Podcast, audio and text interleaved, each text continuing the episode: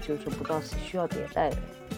就像刚开始我入行这个行业的时候，很多客户就说市场也是在一个被培育的一个过程嘛。保洁的话，基本上它的天花板就五十块钱一小时。嗯，整理师。那么整理师他的底线是五十块钱一小时。啊。在整理当中，我们会是忘记喝水、忘记吃饭、忘记上厕所，全程投入，而且我们就是走路的都带风。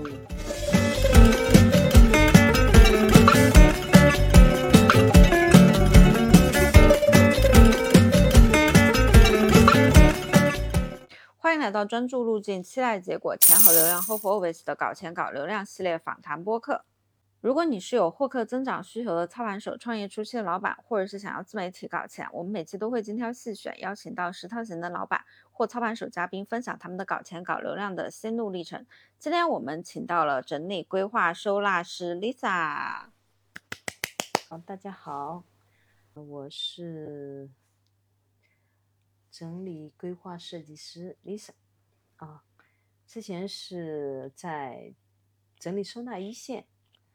从事给客户上门做整理收纳啊，现在的话呢，主要是做整理规划设计，给那个家里的空间布局呃不合理的、容易乱的家庭呃办公室、仓库啊做设计，怎样合理的运用空间，给空间做扩容啊。这样的一个业务，OK，在你觉得你在整理收纳今天这个领域能够达到比较专业的水准，你觉得主要是来源于什么样子的专业能力？怎么样总结自己最核心的一个优势或者是专业能力是什么？嗯，设计改造。哦，现在的话，大家在那个自媒体的这种平台上，你可以学到很多叠衣服、挂衣服，甚至一些色彩的搭配。但是这个空间的设计改造，这个不是说随随便便谁都可以做的。嗯啊，那你觉得你拥有的这个设计改造的能力最有代表性的一次应用是在哪个项目上？哪一次整理上？有没有举个例子？就他之前是什么样子的？然后太多了啊，举个你觉得最最经典，就是客户最惊讶的案例吧。对我来讲，可能就觉得是很平常，信手拈来。就像客户讲，我我们家，你你你不要不要那个，就是说到时候吓到你。嗯，我们就觉得这太正常了，比你家乱的多的是。我们见过 更多的场面，比这个乱多了，我们一点感觉都没有。因为在我们的眼里就觉得，哎，一进来我就知道你哪些不合理的，就家里的就是整理后的效果，马上就其实在我的脑海里已经就有了，知道吧？所以说我一点也不惊讶，也觉得。就交给我吧，你就有我在，你就啥都不用管。所以最好用的收纳物品，你觉得推荐一个的话是什么？没有最好的收纳用品，只有最适合你的。OK，其实收纳用品的话，我的建议是这样子：我如无必要，勿增收纳用品，因为它会成为你以后要收纳的对象。OK，这个是一个很关键的点啊。那你像接到。一个项目，你比如说你进去，你就知道哪里哪里是要变成什么什么样子。那你在真正操作的过程当中，有哪个节点算是比较关键的节点？关，这个我还得想想什么关键的节点。嗯，就是或者说是你觉得，就哪一步是一定要做的，就哪怕时间再少都一定要做。比如说我个人理解的啊，可能就是扔东西。我觉得最关键的点就是扔东西，扔东西，嗯，因为扔掉了就不用整理了，扔掉了你就不需要叫整理师了。对，如果你需要整理师的话，那你，呃，有时候你扔东西也需要整理师来来给你做一个心理上面的一个辅导，同时给你一个专业的建议，你的物品的应该是怎么去去安置它。从心理上，或者是从实际的行动上，怎么的，就是说把这些物品。所以你们是会给客户做心理按摩的吗？就或者说是心理教育的吗？就比如说他说这个也不能扔，那个也不能扔，这个也不可以，那个也不行，然后反正但是他是一堆东西。跟我们会根据客户的心理需求，我们会观察这个客户的。打比方，他是一个完全不能丢东西的人，那你不可能就是说让他就强制的灌输这种断舍离，嗯因为让他很很很难受。其实他扔了这个东西也很难受。对我每次扔我老公的东西，他都很难受。我说这个东西你已经三年我们搬进家里面你就没有用过，他说不能扔，不能扔。真的会是这样子的，因为有时候就说你扔了，家里会出现这种大的问题啊，就是吵架干嘛，各方面都会存在的，其实是真的会存在的。那我会根据客户的最适合他的这方式来处理。嗯啊，人也就是说，嗯每个客户的成他的心理成长也是不一样的。有些客户可能经过一次两次，他会幡然醒悟，这个物品我每次出花钱去整理师，请整理师过来收拾这些物品，那我不如买一个新的。打比方说，举个例子，那有些客户可能当场在当天，在我们所有清空物品进行分类了以后，看到这个同类物品这么多的时候，他可能就马上会进行反省，我会进行处理。对，就是每个个体他都是不一样的，所以说我们会尊重个体的他的最舒适的这种心理状态，给他一些建议。对是的，有些帮他拿定，就是说他其实是可以丢东西，但是就是说犹豫不决，那么我嗯们给他一个非常，呃，果敢的一个决定，给到建议给他，嗯，是吧？因为我有时候发现我整理收纳东西的时候，我会发现我怎么有十个打火机。那假如说你就是有一个徒弟啊，就是你新带一个人，他要独立操作一个整理收纳的项目，他可能之前没做过，然后那你会重点教他关注哪几个魔鬼细节？啊，这个如果都没有做过的话，还是要从基本功开始。嗯，哦，就是你最不在意、最最忽略的这个点，分类。人人都觉得我哪不会分类呢？衣服、裤子我分不清楚吗？嗯啊，但所有的东西都是这样子，是超出你的认知的。如果你有这个认知呢，你就不需要去学了，是吧？嗯，那对应的策略是什么呢？呃，对应的策略就是实操是最最快的学习，你嗯是能更好的去学习。OK，那假如说是一个新人，他去学那个整理收纳培训，你觉得他学到什么样的程度，他就可以自己出去接单了？自己去接单，打比方，我们判别一个学员能否独立的话，第一个是技术上面的一个独立，嗯，全流程他们独立去做，一个人去做没有问题。还有一个心理上的独立，就嗯说小孩子断奶一样的，嗯他一直跟着师傅，你让他呃下面这个客户你自己一个人去，第一个心理上面的光他是过不去的，他就害怕了。对，那这种怎么怎么解决呢？啊这种的话，呃，其实带师傅的就知道，就是会从那个单子上面的难易度来挑，让他循序入进建立这种信心。其实他作为一个单子，信心就建立了。嗯这个我们就会，因为我们都是呃这么带的，所以说呢就很清楚他的每个阶段的心理想法。啊，那像一个整理收纳师，你觉得什么样子的整理收纳师他是比较顶级的？嗯，现在我们对整理收纳师，当然不是市场上普遍叫的这种了啊。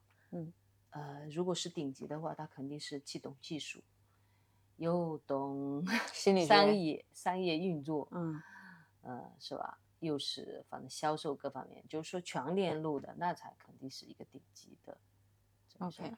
那你们这行最容易被人误解的地方是什么？就是保洁呗，还是有人会这么想的。那一个刚入行的新人啊，就刚开始最容易忽略，但是后面对他影响非常大的坑是什么？影响最大的坑就是客户的差评。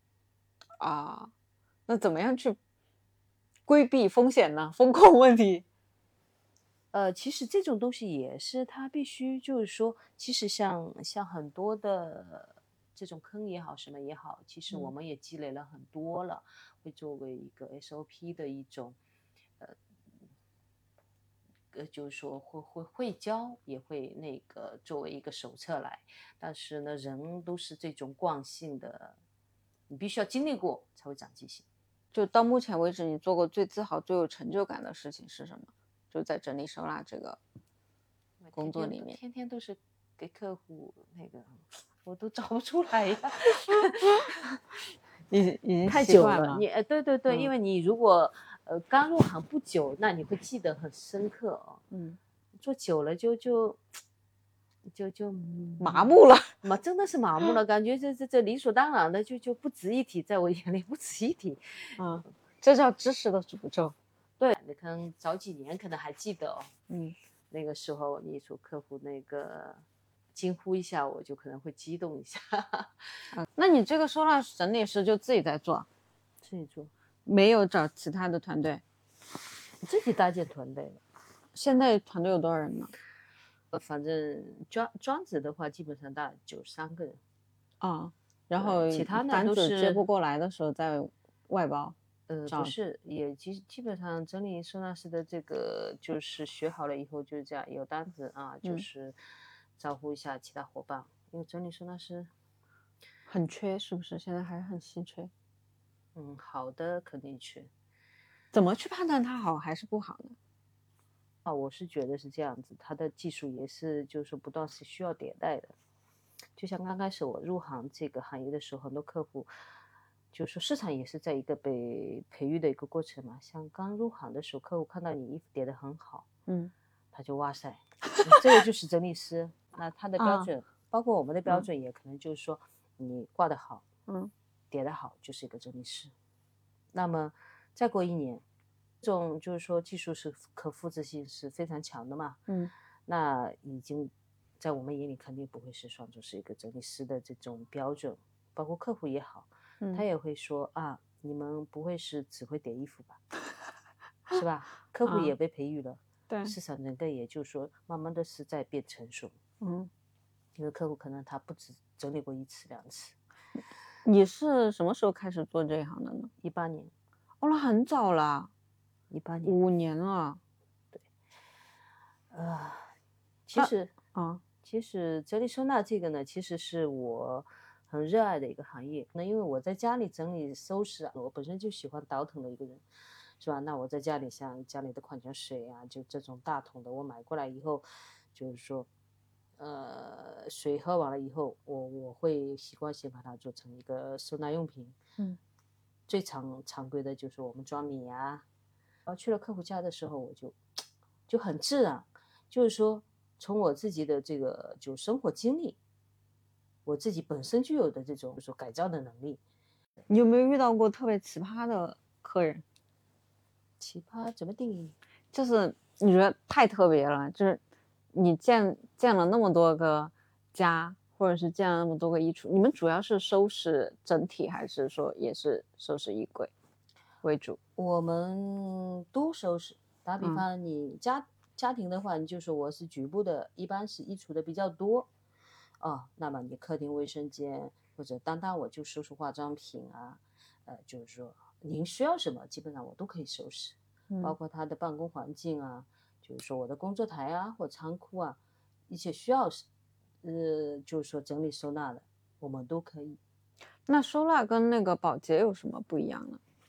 呃，这个就是说到了一个非常好的一个点。呃，我在上海的话，几乎其实跟就是说收入没有关系。嗯，就是说保洁是刚需吧？对，并不是说呃有钱没钱要不要找保洁，不是从这个方面去考虑的，是而是说现在。大家都很忙，时间分工，对社会的分工是越来越细了，是吧？嗯。而且女生的话，也不是说天天，是吧？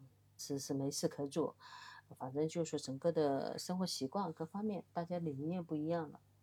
那么每家都是有阿姨，那为什么阿姨她就不能学，学会去可以替代整理师呢？嗯，是吧？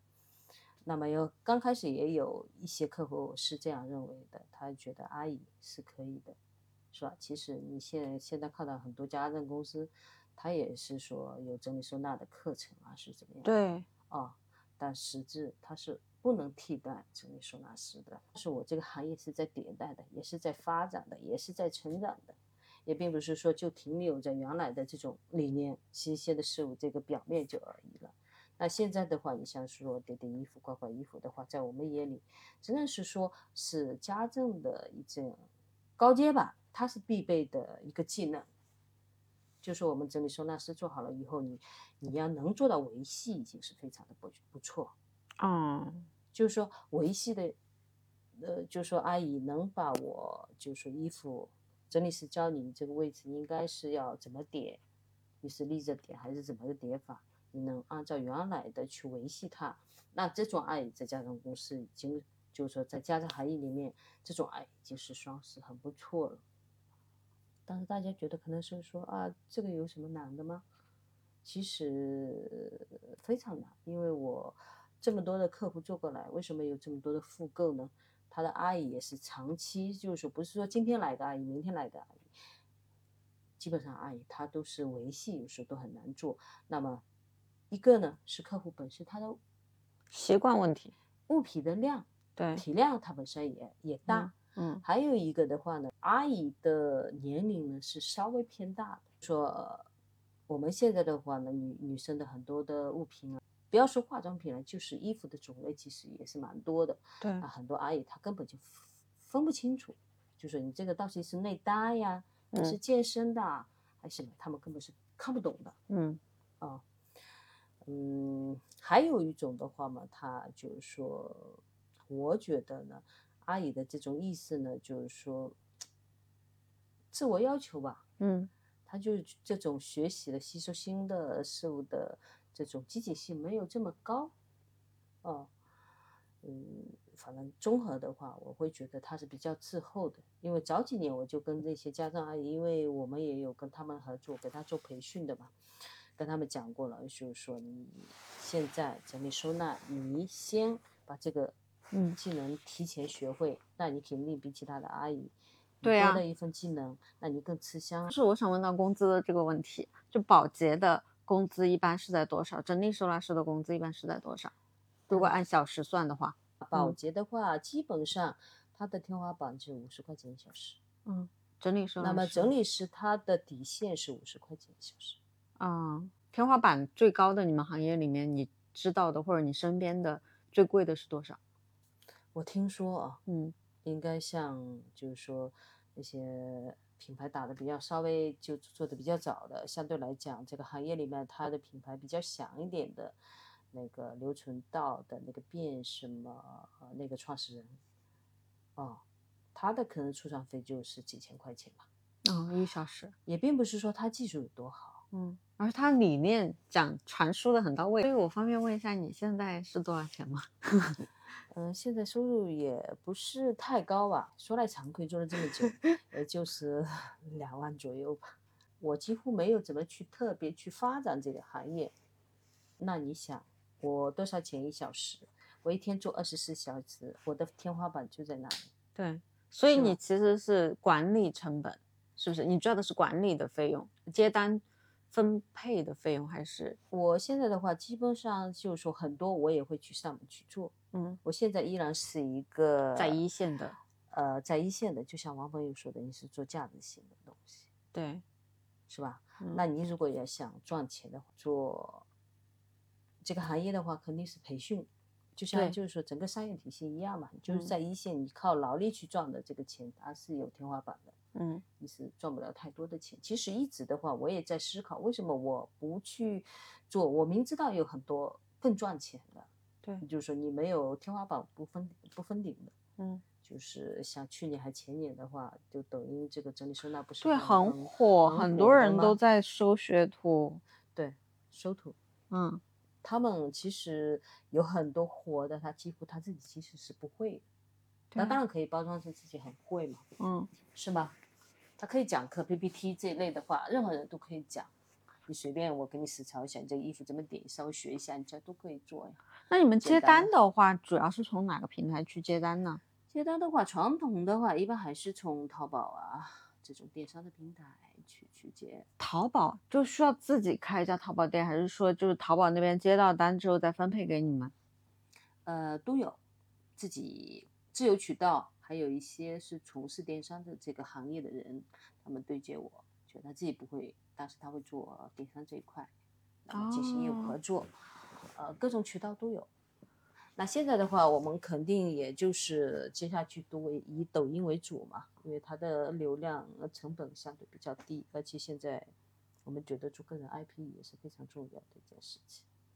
而且呢，我为什么现在就是说今年开始也会觉得，呃，想就会花很多的精力在这上面呢？因为之前的话有一批。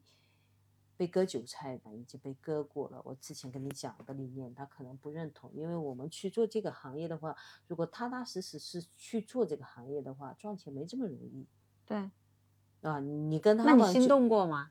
我不心动。如果心动，我早就你想我我你我在信号这么久了，啊，就像他们你说的，你要要赚钱的话，你就你就去那个掠夺，就去掠夺啊！我就觉得这个价值，就是说这种道。道德观我们是很难去接受的，是吧？我觉得这张脸比啥都重要，是吧？割不下手。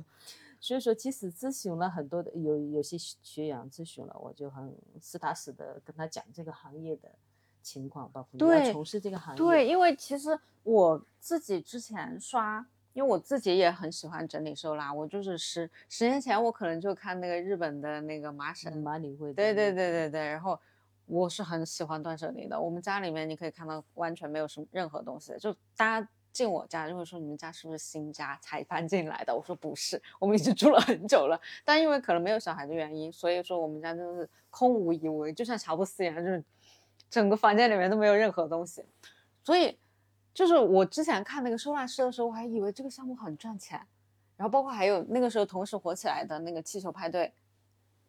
就做气球，然后布置成那个房间里面很漂亮的这种，嗯，所以他他是不是有一段时间也是火的那个时候，是不是也是很赚钱的？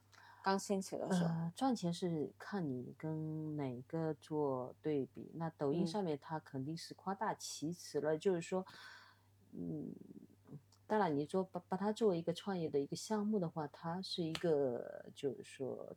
非常轻资产的一个行业，就说是一个好的项目，嗯啊，呃，但是就说也没有这么容易，嗯，是一个非常不错的项目，嗯，其实我是觉得抖音那年活，其实对这个行业的话呢，就是说也有一部分的这伤害，其实蛮大的啊。为什么是伤害？不是？你有误解，一种是是很多的话，人家就觉得呃这个来钱很快的，对，就一个小时就千把块钱啊，是吧？对我一直以为整理收纳是因为听到很多朋友说请了个整理收纳就一万块钱就没了，就一次，那那他肯定是这个家里面比较大，对对，物物品量是庞大的，是吧？万把块钱也有，是这样。一般常规的话。不是他们说的吹的这个样子，但这个收入呢？你说这个行业呢，收入其实也不低，也不低，因为你我刚才跟你讲了，它的最低的这个地板最少是五十嘛，对吧？那跟保洁刚好是保洁的一个天花板嘛，嗯，是吧？那你跟他比，当然就是说肯定是收入是非常那个。那我跟其他的他们讲一样，如果你是老师呢，他一个小时有些好的教师老师。辅导他可能两千块钱一小时呢，对，五百块钱一小时，那人比呢，是吧？嗯，所以说你说收入，呃，也不算低，是这样讲。你大概一个月会做多少家？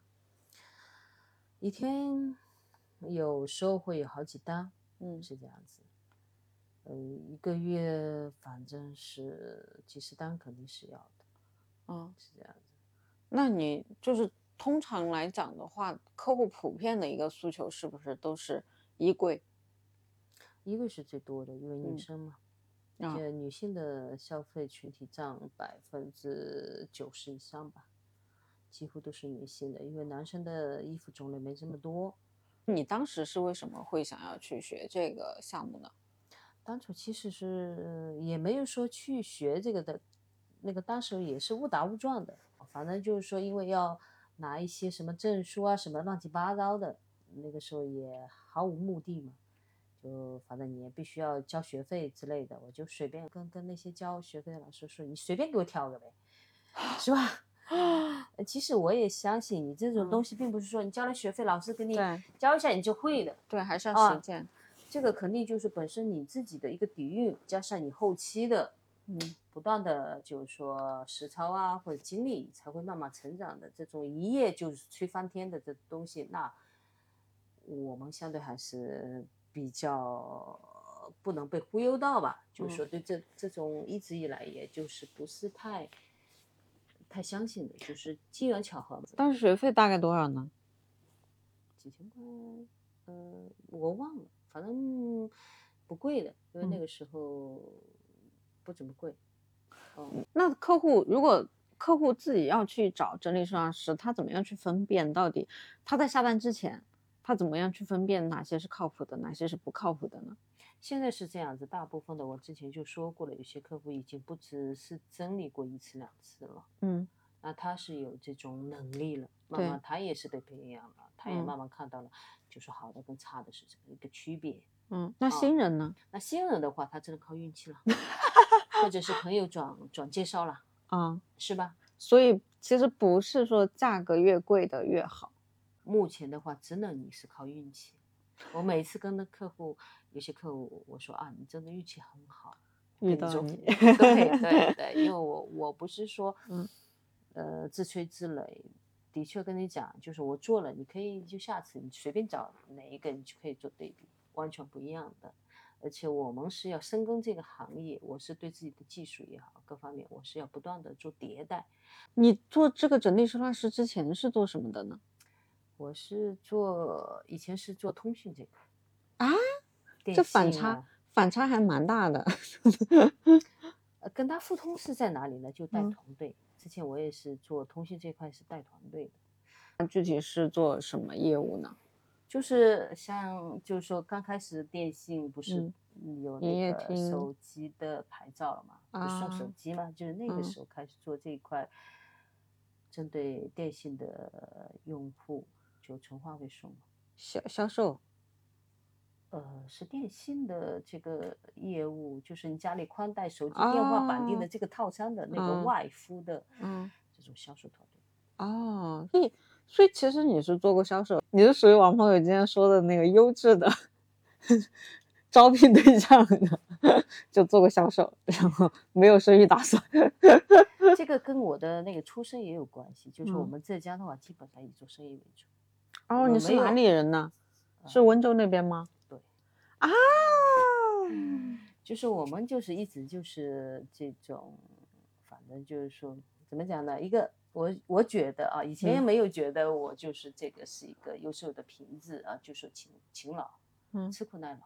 但自从来了上海以后，碰到了全国各地的人以后，发现我们真的这么吃苦耐劳，他们动不动就是这个。这个呃，太麻烦了啊，这个苦辛苦，那个那个，我我觉得你要赚钱或者怎么样，碰到什么任何问题，我只有去解决它，没有说呃什么退路，没有，我们只有往前走，不管前面是什么路，那这条路。这个这个概念是什么时候形成的？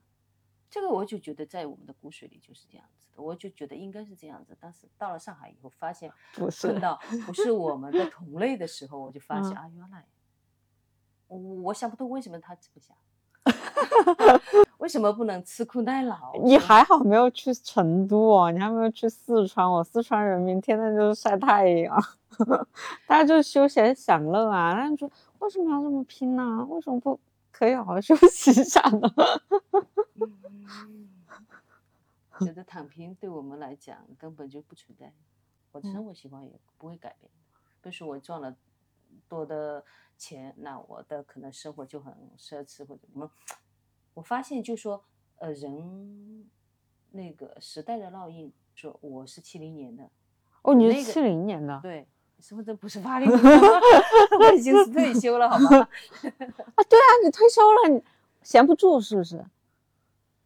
可是我觉得我自己好像只有十八岁，我有很很多很多感兴趣的东西呀、对，你像 AI，、第一个讲 ChatGPT，嗯就是说我我之前在北京也在我们这个行业里面，我就觉得他们的理念跟我是一样的，我们不是这种去出去割韭菜的，我们是想深耕这个行业，是这样去做的一个团队啊，那我们去交流。天呐，我觉得确实你你你的心态感觉是比很多大学刚毕业出来的人都还要年轻的。那天他讲，就是有一个绿色的什么的，那那个时候 ChatGPT 刚刚出来的，呃所以这种新鲜的事物出来，我就是非常有兴趣的，是这样。是什么在吸引你呢？你说什么东西在吸引我？对，就是这种新，每次有新鲜东西出来的时候，是什么东西吸引你，就一定要去探索一下，一定要去摸索一下。其实我应该是一个理工女，你看我去逛街买衣服，我会困得受不了。但是你要嗯让我去看数码，你客户家的数码几乎我比客户都懂，我就爱好这个戏，嗯，这没办法呀，是吧？那还嗯好，我觉得现在的时代蛮好的，不像我小时候，我看到喜欢这一块，人家就说你怎么不像个女孩子啊，老是这样说我，我就很难受。啊为什么不就不能喜欢呢？就是这我喜欢的东西啊，为什么不喜欢？是吧？所以你们说回来，就是那个整理收纳师，你每次接单晚呢，是带着你的三个团队里面的小伙伴一起上门去做的嘛？看需求啊，有些嗯客户他其实是就是说本身物品量也不多，一个人就过去就好了呀，可能一个人就三个小时、四个小时、五个小时、六个小时就 OK 了呀，那不需要这么多人呀，嗯是吧？嗯呃，就是说，也就是说，因为分呃层级的嘛，那技术好的，那客户这边需要一个高级的，就资深的，呃，会规划的整理师去去，那么肯定是需要他去预，否则解决不了他的问题。那客户很多时候他是不清楚的，我们一般会要求他拍个照片过来，我们看一下就知道了，你这个情况。哎，对，那有没有比如说之前搬家的时候，经常会遇到这种情况啊？就是他问你有多少东西，你跟他说有十几个箱子，然后等他到了之后就说这个要加钱，那个要加钱，这个箱子太大了，那个可能还有个桌子你没报上。那你们整理收纳师去报价的时候，会不会也遇到这样子的问题呢？还是说有一个什么标准化的东西？我们是按时间收费的。哦，不是按那个一个衣柜八百块。几乎我们其实收费方式蛮灵活的，给客户的选择。打比方，你是要就是说按平方啊，嗯呃，就是说按小时啊。那客户很多对自己的预估都是不足的，他觉得我的物品可能不多。对，他会觉得我两个小时就打扫完了，实际上要四五个小时。那其实呢，到后期的话呢，就我们喜欢怎么样的客户呢？全程是在在场一起参与的客户，嗯就像王慧讲的，嗯，就是陪跑客户要参与进来。对，他才会很了解自己的情况。你会发现，他会大惊失色，我的物品远远超出我的预期的，是吧？那么我会碰到哪些客户是最最无可奈何的呢？其实我物品量很多，他就睡觉在那边，他一会儿他也不过来，不参与，也不看，嗯他也不知道自己不了解自己的情况，他就一会儿过来看看啊，怎么还没好呀？是吧？其实我们对每个客户，我们每一次在整理当中，我们会是忘记喝水、忘记吃饭、忘记上厕所，全程投入，而且我们就是走路呢都带风的，因为你是按时间收费，对，所以说我们每个时间对我们来讲，我比客户更在乎。我们知道自己的速度是怎么样，嗯。那那像那个你们进过最大的房间或者是最小的房间有没有？就是你们会对客户的那个好奇吗？不会，因为我们见过太多了，嗯，只有你们见没见过。所以我就会很好奇，就是就最大的房间它大概是什么样子的？就那种豪宅。在我们眼里，我其实客户最多的碰到的是是会问什么问题啊？有没有比嗯我家更乱？我家是不是最乱的？人家关心的都是这个。嗯 客户，我我给他的回答都是这样，呃，没有最乱，只有就更乱。所以你们见过最乱的是门开了，东西都是逃出来。嗯呃，有很多都是人家先叫先叫保洁阿姨，保洁阿姨开了门一看就关了门走人了。